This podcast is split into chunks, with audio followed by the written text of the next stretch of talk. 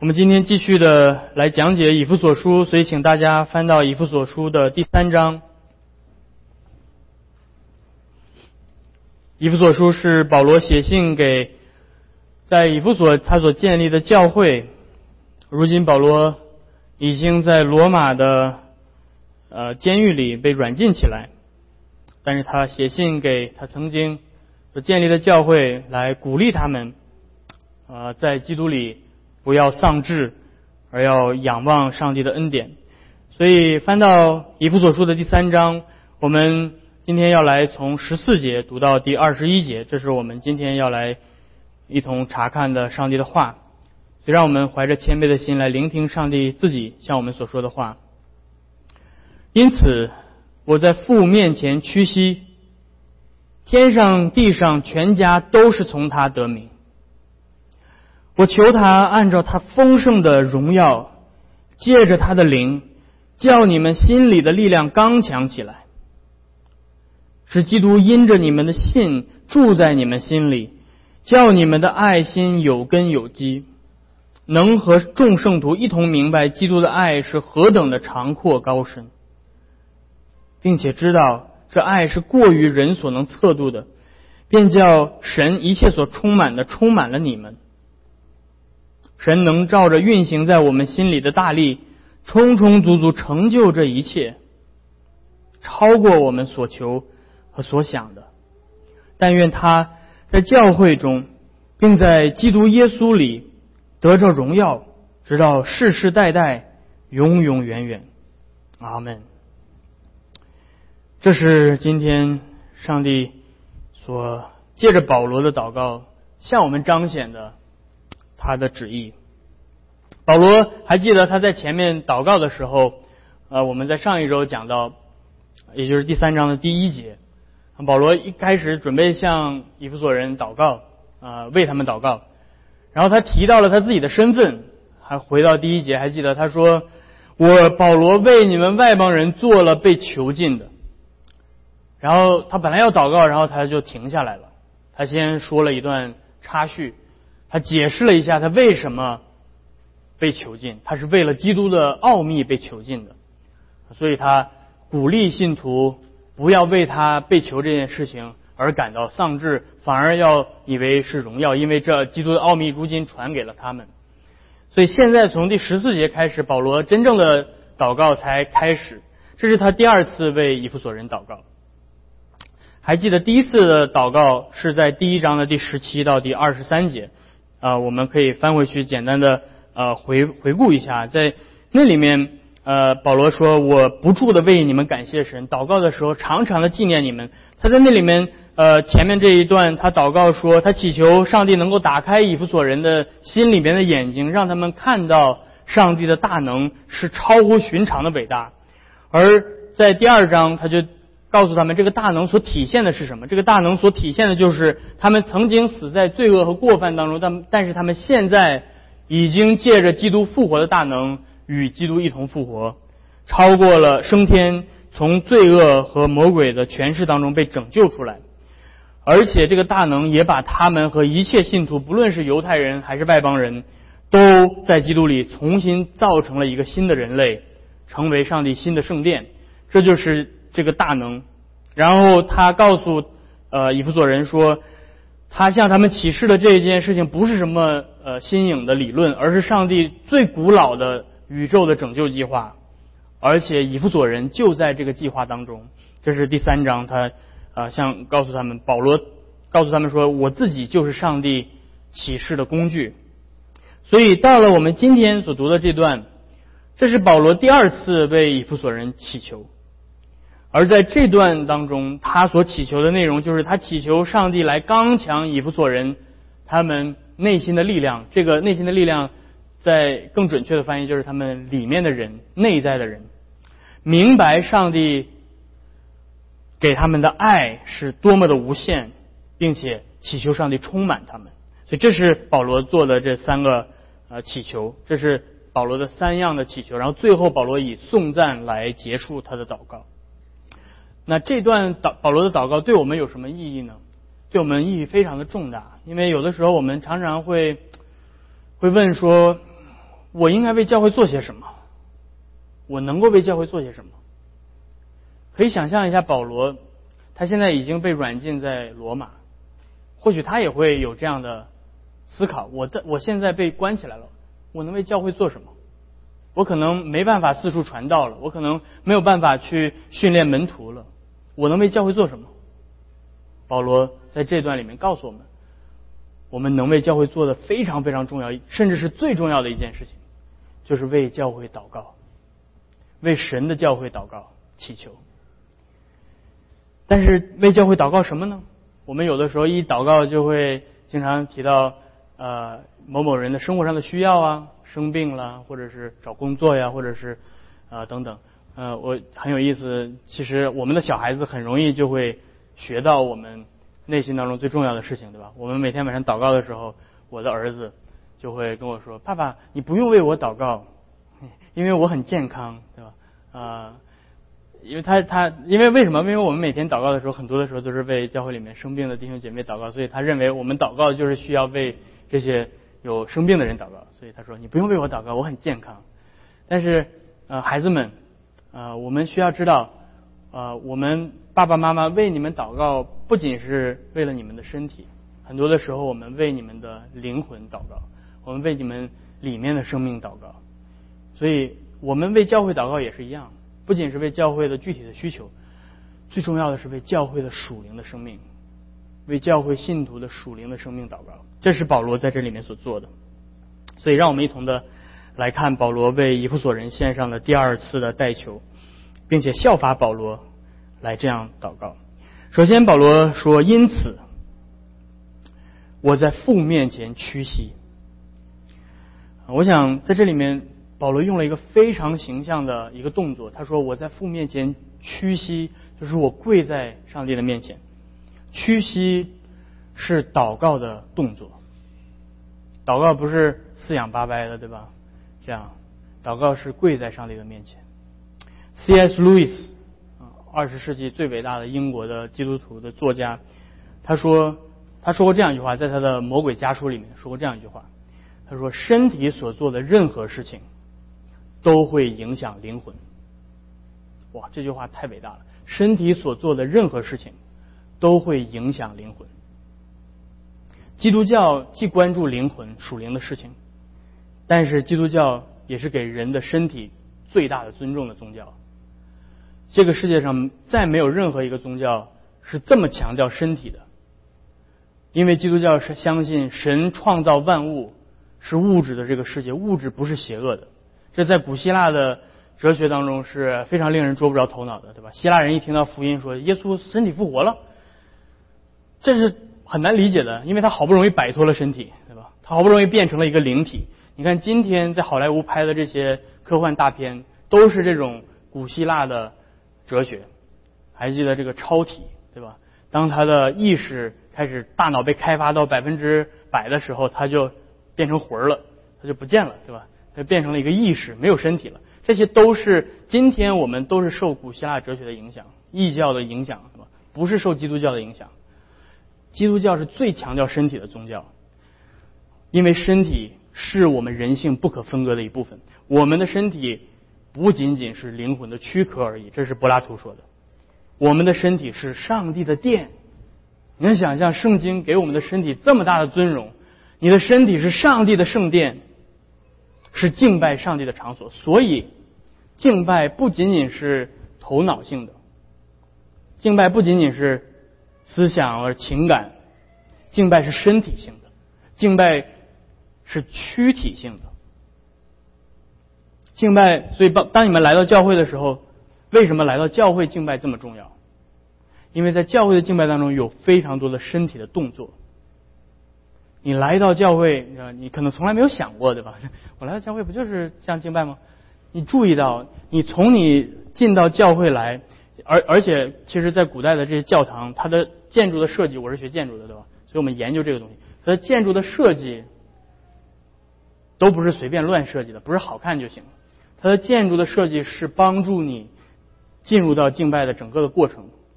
所以，呃，古罗马的这种巴西利卡的建筑风格，它中间有一条很长的走廊，为什么？要让你在整个的行走的过程当中，把你的心归向上帝，让你知道你是来到上帝面前的。整个的这个行走过程，每一步你都在祷告，对吧？然后在主敬拜开始的时候，不是说就是这么随便就上来就开始了。敬拜开始的时候，牧师是吧？会随着在宗教改革时期，会在长老的护送之下走过这个这个长廊。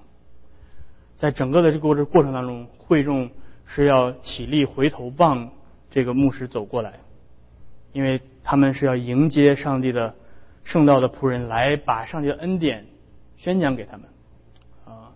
所以整个的这个敬拜的过程流程，你注意到，我们来到教会，你会走路，你会行走，你会坐下，你在敬拜的过程当中你会站起来。为什么你要站起来？有的时候你会低下头，这些都是动作，这些动作都是非常重要。你有的时候你会低下头，有的时候牧师会提醒你，你要仰起头来，对吧？这个动作是什么意思？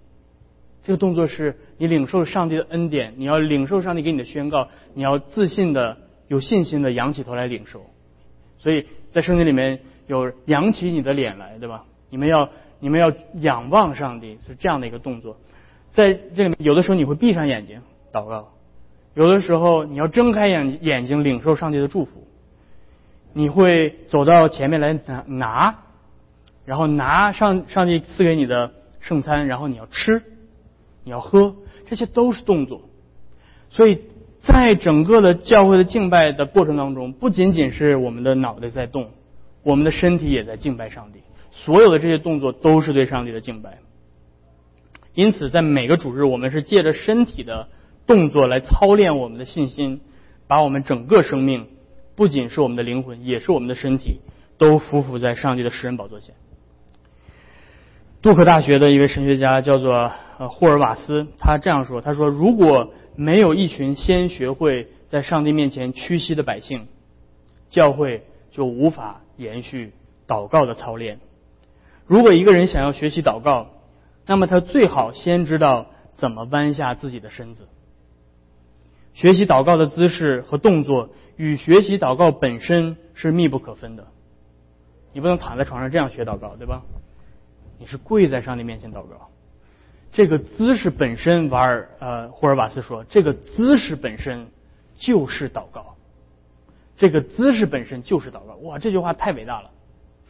他说，有的时候你不知道你要说什么，有的时候你没有语言可以表达你心情的沉重、你的痛苦。但是这个姿势就是你在上帝面前的祷告，你承认你的渺小，你承认你是不过是尘土，你跪在上帝面前向他叹息，圣灵用说不出来的叹息在替你祷告。你的屈膝，你匍匐的身子，你摊开的双手，你流出的泪水，都是祷告本身。所以，这是保罗首先为教会做的事情。保罗在他没有办法做那些人可以看得见的四处呃这种步道，到处做这些人能够分辨出来的工作的时候，保罗做了这件最重要的事情，就是不断的在监狱里为教会祷告。那么，保罗接下来说，我祷告的对象是谁呢？保罗祷告对象十四到十五节，他说我在父面前屈膝，而他解释了一下这个父是谁。这个父就是天上地上全家都是从他得名的这位父。那么这到底是什么意思？有的解经家说这是表明上帝是创造万有的主，但是我们结合上下文会看到，前面保罗提到教会是上帝的家，而在这里面他又提到天上地上的全家。那么很自然的，这里面所指的就是天上和地上属于上帝的教会。所以，当我们思考教会的时候，当保罗思考教会的时候，不仅仅是我们在地上这些人，他的思想当中的教会包括在天上的那个在天上的得胜的教会。这个在英文里面叫做 the church triumphant，得胜的教会，已经胜过这个世界的教会。有在那个教会里有千千万万的圣天使和名字记录在生命册上的圣徒，他们已经在这个世上歇了劳苦，如今在上帝的面前。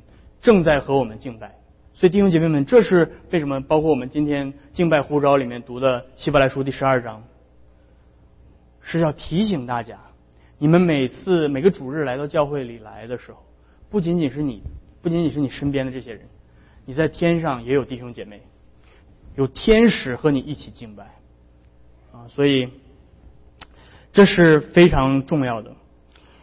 这让我们对教会的视野更加的开阔，让我们能够知道上帝的信实不仅是在我们自己的生命当中，不是我个人与耶稣的关系而已，而上帝历史历代的信实都彰显在他的教会里。然后接下来保罗呃开始了他的祈求，他祈求的第一呃第一个内容是他祈求上帝使信徒内在的生命变得刚强。然后接下来他祈求是让这些信徒能够更加知道上帝的爱。然后第三样是他祈求上帝能够充满他们。啊，这个可能在中文的翻译里面不是特别的明显，但是在希腊文的原文里面，它非常的明显，它有三个呃前面的这个介词来表达这是三句不同的祷告。然后最后他献上了他的颂赞。所以我们一同的来看保罗的祷告的内容。首先，第十六节他说：“求啊，我求上帝，求他按照他荣耀的丰盛，借着他的圣灵，用大能使你们内在的人刚强起来。”啊，我这样这里面引用的是新译本。啊，那么为什么我要用新译本呢？因为它这里面把这几个很重要的概念都翻译出来。一个是上帝是要照着他荣耀的丰盛，对吧？按照他丰盛的荣耀，这个啊，他反过来了。然后是借着他的灵。然后是使他们心里的，呃，和本翻译心里的力量，而这个力量其实就是内在的人，里面的人。这个内在的人是什么意思？这个内在的人指的并不是呃希腊哲学里面的我们的灵魂、内心、精神等等这些概念。这里面内在的人是被圣灵重生的生命。所以，不是所有的人都有内在的人，没有被圣灵重生的人是没有这个内在的人，他没有被圣灵重生的生命。所有的人被造都有灵魂有身体，但是不是所有的人都有被圣灵重生的生命。所以保罗在这里面表达内在和外在的时候，他并不是在表达希腊哲学精神、物质、灵魂、肉肉体之间的这个对立。他是在说内在的人，就是我们那个已经被圣灵复活、属于将来世界的那个生命；而外在的人，就是指我们还活在今世的这个生命。那既然内在的人是圣灵重生产生的，所以他说是要借着上帝的灵才能够刚强，他不是借着物质，不是借着你自己的这种精神的训练，对吧？这些道德的养成，不是，必须是借着圣灵，因为这是圣灵重生的生命。而既然它是圣灵重生的，它就不属于这个旧的被死亡统治的时代，而属于那个新的创造，是被永恒生命统治的时代。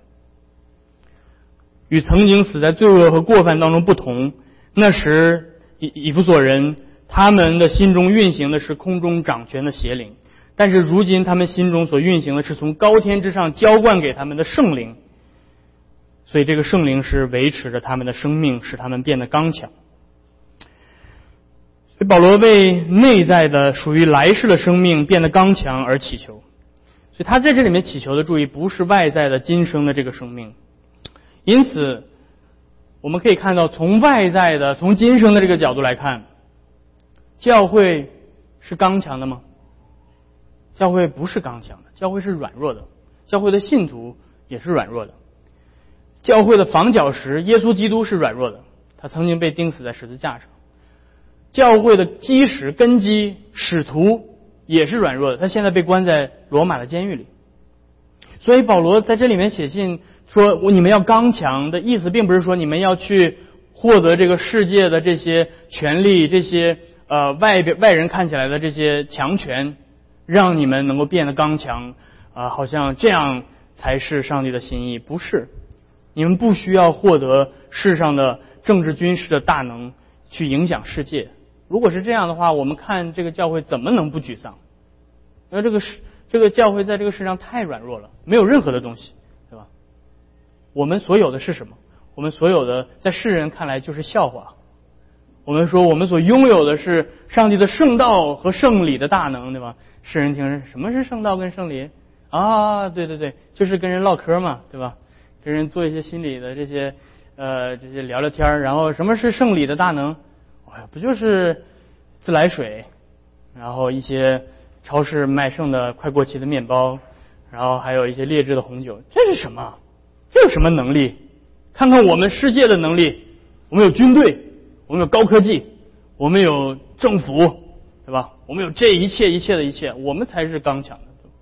但是保罗说不，我不是为这些事情祷告，我是为你们内在的那个圣灵重生的能力来祷告，借着圣灵的大能，让你们属于新创造的生命变得刚强。什么意思？就是让你们的信心变得刚强，你们的信心。能够保持那个生命，能够保持旺盛的生命的活力，能够抵御那个统治今生的仇敌各样的攻击和试探。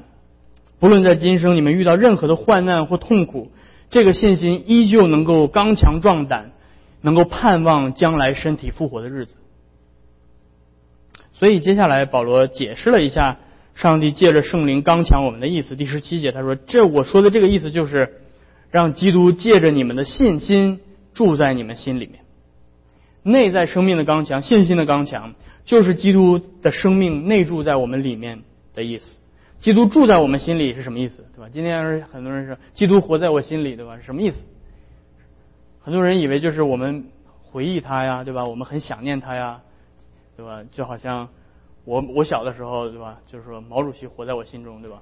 什么意思？他已经死了，他不在我心里。他我毛主席在我心里，不吓死了，是吧？我是不是该解剖出来给他给他挖出来的吗？不是，很我们用这种文学的表达方式说，我们回忆某一个人，喜欢就是什么呃去追思某一个人，但是这并不是保罗所说的。保罗所说，基督住在我们心里的意思是指借着信心，我们与基督联合，他跟我们的联合是那么的紧密，我们成为他的圣殿，他住在我们里面。也就是说，它与我们整个人的思想、情感、意志的最核心的地方联合。而这里面他说，基督的内住是借着信心，而不是行为，是信心，不是你们的善行。信心把我们从这个地上抬升到天上，使我们与基督一同坐在天上。因此，这信心能够使我们胜过这多灾多难的世界。就如约翰使徒约翰说：“使你们胜过这世界的。”就是你们的信心是什么意思？是因为我们的信心把我们抬升超过这个世界，与基督一同坐在天上。还记得我们在第二章说的，我们现在就与基督一同坐在天上。在这个世上发生的任何一件事情，这个世界翻腾的任何的洪水，这些这些重水都没有办法触碰到高天之上的宝座。上帝是坐在洪水之上为王的，对吧？当你读诗篇的时候，你不知道这什么意思。在洪水泛滥的时候，耶和华坐着为王，是说他的宝座是如此的崇高，高过了这个世上的各样的混乱的纷争。但你们今天就坐在耶稣的宝座上，使你们坐在他宝座上的就是你们的信心。然后接下来保罗又说，当我们的里面的生命刚强，当我们借着信心与基督一同坐在天上的时候，第十七节。这里面呃和合本的翻译还是有有有一点问题。他说叫你们的爱心有根有基，但是这里面最呃新译本的翻译是你们就在爱中被建造根基了，被扎根建基了。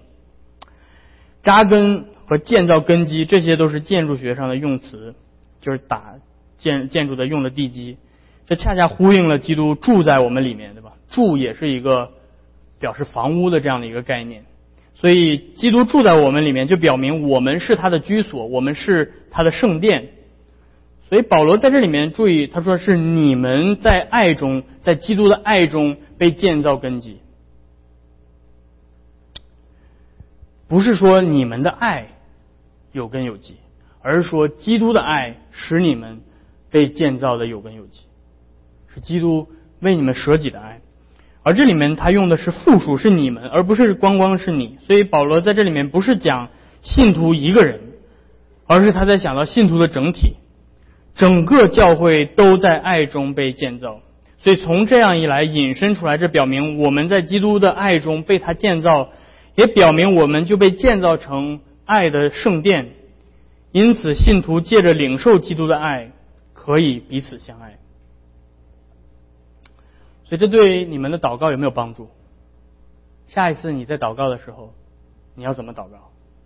下一次你在祷告的时候，记得为你身边的弟兄姐妹的内在的生命祷告，为他的灵命祷告，让他的信心刚强。你看到你身边的弟兄姐妹可能他正在处处在生活的一些低谷的时候，用上帝的话鼓励他，为他祷告，求上帝把信心多多的赐给他，让他真的知道基督的爱，并且在这个爱当中被建造的。扎扎实实的、有根有基的，可以不会被这个世界的各样的苦难的狂风去吹倒。为你的弟兄姐妹们祷告。那接下来，保罗开始了他的第二句祷告，十八到十九节，他说：“我祈求父能够让你们和众圣徒一同知道什么是长阔高深，并且知道他的爱是过于人所能知道的。”啊，每一次我在这里面都会。把那个原文重新翻译一下，你会发现跟那个和合本的翻译有点不太一样。呃，和合本在这里面把呃就多加了一个词，就是让你们知道基督的爱是何等的长阔高深，对吧？但是这个基督的爱这个词是翻译后加上去的，啊，原文是没有这个词的，是因为大家不知道呃到底长阔高深指的是什么，因为保罗在这里面就直接说了，使你们知道什么是长，什么是宽，什么是高，什么是深。这是原文里面的 直接翻译过来，然后这些翻译圣经的都抓抓头，哇，这怎么翻译啊？对吧？所以就补充了一个词，使你们知道基督的爱是何等的长阔高深。这个爱是从哪儿来的呢？就是从后面他说，在让你们知道上帝的啊，使你们知道他的爱是过于人所能测度的，从这儿来的。他把这个爱啊放到了前面。啊，我觉得这样的。翻译是对的，但是历史上有很多的人去抓破头去想到底这个长宽阔高到底指的是什么？有的人认为是啊上帝的新创造，有的人认为是上帝的智慧。我觉得智慧是相对来说比较合理的，但是在这里面我们呃，我觉得上帝的爱也是非常合理的，因为他在整个的前后文是呃符合他保罗正在说的意思。那么。前面提到了我们在爱中被建造，后面也提到了上帝的爱超过我们所能测度，所以这个爱的确是非常的无限的。所以保罗用了四个量度的单词，这个爱是啊，好像我们永远无法丈量的。这个爱就是耶稣甘愿亲自背负我们的罪，为我们舍命。耶稣在地上说：“人为朋友舍命。”人的爱没有比这个更大的了，所以耶稣也告诉他们：“我为你们舍命，就彰显了人类所能拥有的最最最大的爱。”但是更令人惊奇的是，耶耶稣不仅是为朋友舍命，耶稣是为仇敌舍命，耶稣是为那些恨他的人舍命，耶稣是为那些不爱他的、不顺服他的舍命，耶稣是在我们还做罪人的时候就为我们死了。他不是说等到你啊先跟我关系好了之后，我才把这个救恩赐给你。耶稣不是说等你先靠着你自己的努力达到某个程度的时候，等你把自己的罪稍微洗清一点的时候，我再来为你舍命。耶稣说不用，你不用把自己打扮的漂漂亮亮的才能来到教会，也不用把自己的整个的生命的状态调整好了，你说我再来敬拜神，不用。耶稣说，在你最狼狈的时候，在你最低谷的时候，我为你死。我爱你，在你最狼狈的时候，这个世界的人都不爱你的时候，我依旧爱你。因此，这是上帝在基督里所彰显的爱，是超乎我们的想象，是极其浩大的。有的时候，我们会觉得说，是啊，我我，比如说你今天来教会开车的路上，对吧？你跟你老婆吵架了。然后你就特别特别不想去教会了，对不对？你会觉得，哎呀，我这样的状态怎么能够来到上帝面前？我抬不起来头向他祷告，我的心乱如乱如这个麻一样，我没有办法专心，是吧？可能你前一天晚上，呃，刚跟你孩子闹闹了闹到晚上十二点不睡觉，啊，你早上起来很疲惫，你的状态非常的不好。你说我这样怎么能够去敬拜神？我必须得把我我们内心当中的想法都是，我必须得把我打扮的漂漂亮亮的。我必须得把我的状态调整的特别好，哎，对吧？把头梳的锃亮的，然后我这个星期都没怎么犯过罪，对吧？然后我觉得自己状态很好，我可以来敬拜上帝。这样上帝才能接纳我。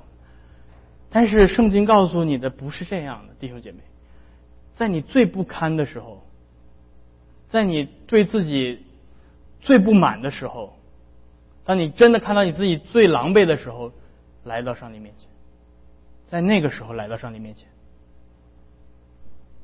然后上帝说：“我来帮助你，我的儿子为你死，我把我一切的爱都赐给你。”那个超越了长阔高深、超越你能理解的爱，都赐给你，来到我的面前吧。因此，这个爱是超过我们想象的。这个爱的长，能够长过仇恨，能够叫上帝派他的爱子来为仇敌死，使他们变成上帝的家人。这个爱的宽，能够宽过海洋，叫上帝的爱子亲自道成肉身来到这个世界上，去翻山越岭的寻找。迷失的羊，上帝的爱的深能够深过阴间，叫耶稣基督亲自降在阴间为你赎罪。这个爱的高能够高过诸天，就是叫那位死里复活的耶稣基督把我们一同带到高天之上，与他坐在他的宝座上。保罗为什么祈求上帝让我们知道这个爱呢？因为我们太缺乏对这个爱的了解了，因为我们。时常感受不到上帝的爱，我们可能理论上、头脑上知道是的，上帝爱我，啊，上帝爱我，对，不错。但是我们没有真的明白，啊，保罗接下来说，让他们明白你的爱是超过人所能测度的，超过人所能明白的。保罗这句祷告是句矛盾句，你知道吗？保罗说：“求你让他们知道他们所不能知道的，不能测度的，就他们不能知道，但是求你让他们知道。”是什么意思？保罗是说，因为你的爱是如此的广阔，是如此的无限，是人没有办法穷尽，没有办法真的完全能够了解的。因此，他们越来越知道的时候，他们永远探不到底。但是，他们求你叫他们越来越深入的知道你的爱，知道耶稣基督到底为他们牺牲的是多少，叫他们知道你永恒当中就爱了他们，让他们经历到这个爱的时候。他们的里面的生命能够刚强，因为当我们不知道上帝的爱的时候，我们生命就会软弱，我们会把我们的眼光都注定睛在这个世界上，我们的身边的遭遇。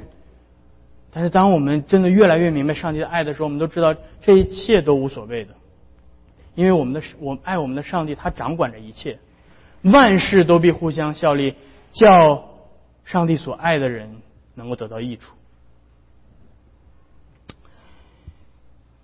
所以最后保罗呃为他们做了第三个祷告，第十九节的下半部分，他说：“我祈求神叫神一切所充满的充满你们。”新一本的翻译会更理想一些，他说：“使你们被充满，得到神一切的丰盛。”保罗在这里面祷告的是神的丰满，神的完全将充满新约的教会。保罗前面罗列了很多，对吧？上帝的爱，上帝的智慧，上帝的大能，上帝的呃全能等等等等，上帝的奥秘等等等。但是到这儿，保罗不耐烦了，对吧？保罗说：“我没有办法罗列上帝给你们的这一切的恩赐。”我说：“上帝的全部，上帝的一切的丰盛，上帝的所有都充满你们。”这是保罗 能够为教会做的最极限的祷告了，对吧？就当你祷告、祷告、祷告之后，智慧。对吧？良善，对吧？然后爱，然后这你罗列这一切上帝的属性，最后你说，哎呀，上帝，你你的属性太多了，你的属性太绚丽了，我没有办法把你全部的属性都罗列出来，你就把你所有的一切的都赐给教会吧。这是保罗的最终极的祷告，他所祷告的就是上帝的无限的荣光充满他的圣殿的场景。那就是就像起初摩西的会幕、所罗门的圣殿一样，当造完了之后，上帝的荣光充满会幕和圣殿，是那个耀眼的光芒。所以保罗祈求上帝用同样的方式充满他的新创造。所以保罗这整个的这个祷告的祈求都是连贯的。信徒他首先为信徒个人的生命的刚强祷告，而信徒是什么？信徒每个信徒就是教会的灵石，每组成圣殿的每一块的石头，而教会上帝整个的圣殿，所以，当每一个信徒的灵命借着明白上帝在基督里的爱变得刚强的时候，这个每块灵石都非常的坚硬的时候，这整个的建筑会怎么样？会非常的牢固，对不对？整个的教会就会变得非常的牢固，不会受到试探的攻击，对吧？当受到试探的时候，他们会很容易的抵抗掉狂风来，对吧？能抵御多少级的地震，对吧？但是如果这个教会里面每一个信徒的生命都很软弱，不像沙石一样，这样盖出来的建筑会怎么样？风一吹就很容易倒，对不对？所以他保罗，你看保罗整个的祷告都是连贯的。他说：“主啊，让你的荣光充满你的教会，让每一个人都刚强起来，好叫你的教会能够做那个抵御世界怒潮的那个真正的圣殿，能够叫这个世界都不会胜过你的圣殿，阴间的权柄不能胜过他。”这就是保罗所做的祷告，弟兄姐妹们，这就是你们。保罗正在为你们祷告。保罗为以弗所的教会祷告，他是为所有的新约的教会都是这样的祷告。他要求上帝把他的长阔高深的爱充满在他的教会里，把你们建造成荣耀的圣殿。因此，最后保罗用一句颂赞结束他他整个的祷告。而在这个呃祷告当，在这个颂赞里面有两句话，一句是二十节，一句二十一节。二十节说：“愿荣耀归给神，就是归给那个能够照运行在我们里面的大能，充充足足成就这一切的，超过我们所求所想。”上周我也提到，一提超过所求所想，我就受不了，对吧？呃，这个这些假教师们经常就把超过你所求所想，就是啊，你这花了一十万块钱买了一个一百万的房子，对吧？超过你所求所想。呃，不是的，但是你联系整个保罗的祷告，就是上帝所能给你的是超过你能理解的。上帝在基督里赐给你的长阔高深的爱，是你没有办法丈量的。上帝的丰盛的一切，他的智慧，他的全能，他的爱，是你有这辈子永远办法没有理解的。所以，如果有一天我们说，哎呀，耶稣基督的福音，对吧？每周都讲耶稣基督的福音，我们都听腻了，我们都已经知道了这个事情。不要再讲了，那你就是真的还没理解耶稣基督的福音到底有多么的深奥。当我们说我们谈来谈点别的吧，来谈谈点时事政治，对吧？来谈点这个，对吧？谁又什么地方又又怎么样了？又打仗了？又哪个地方又调兵遣将了？对吧？聊点这个，对吧？大家就瞪着眼睛，特别特别特别圆，对吧？就跟看新闻似的，特特特别兴致特别高。但是弟兄姐妹们，只有在教会里，你才能听到上帝的爱。只有在教会里才能听到耶稣基督为你的罪死，只有在教会里才能知道上帝把一切的丰盛都赐给他的教会。你将来有一天要身体复活，你将来要披戴荣耀的身体，将来要登上高天，与基督一同坐在他的宝座上，将来要和他一同作王，审判天君天使。你说这你在新闻里能能听得到吗？你打开哪个频道你能听到这些事情？因此，保罗说：“愿荣耀。”在教会里，二十一节，愿荣耀在教会里和在耶稣基督里归给他，直到万代，直到永永远远。从来没有，从来没有人颂赞上帝的时候带上教会的，但是保罗把教会带上，而且他把教会放在了耶稣基督前面。愿荣耀在教会里，因为这教会就是基督的身体，这教会就是永生神的殿。这教会就是永生神的诚诚意，在天上的教会有天君天使，在地上的教会有有耶稣基督宝血所洒的人，所以这教会彰显了上帝的荣耀。这教会是上帝百般智慧所彰显的地方，因此重视教会的生命，重视教会的生活，而这教会要存到万代，直到永永远远。所以耶稣说：“我要与你们同在，直到世界的末了。”今天有人说我太担心教会了，对吧？你看这世俗的风潮如此的澎湃，对吧？各种各样的呃新的理论出来，我好对。那天听到一个朋友对我非常好心的说：“哎呀，王一牧师啊，我很担心你啊，我担心你失业，对吧？” 我说：“你不用担心我，这世界最最最稳固的职业就是牧师，因为教会要直到世界的末了。”因为耶稣基督已经承诺，他要陪伴他的教会直到世界的末了。教会永远不会关门，可能这间教会会关门，对吧？可能建造一百年前的教会可能会关门，但是基督的整体的教会，历史历代从世界的开始到世界的末了，教会会胜过这个世界。因此，把你的信心扎根在教会的元首基督的身上，这就是教会的荣耀。尽管教会在今世看起来软弱，我们没有世界的荣耀和强权，但是我们有来世的荣耀和大能。为什么教会是荣耀？因为在教会里有屈膝的身体，在教会里有与我们同在的天君天使，在教会里有运行在教会的圣灵的大能。在教会里彰显的基督的爱和智慧长阔高深，而在这个教会里，也在那即将到来的新天新地里，教会会被上帝和羔羊的荣光充满。因此，将你的心安息在这里，并且把一切的颂赞都归给我们教会的元首耶稣基督。让我们与与保罗一同祈祷，愿荣耀在教会里和在耶稣基督里归给我们的神，直到万代。永世无穷，阿门。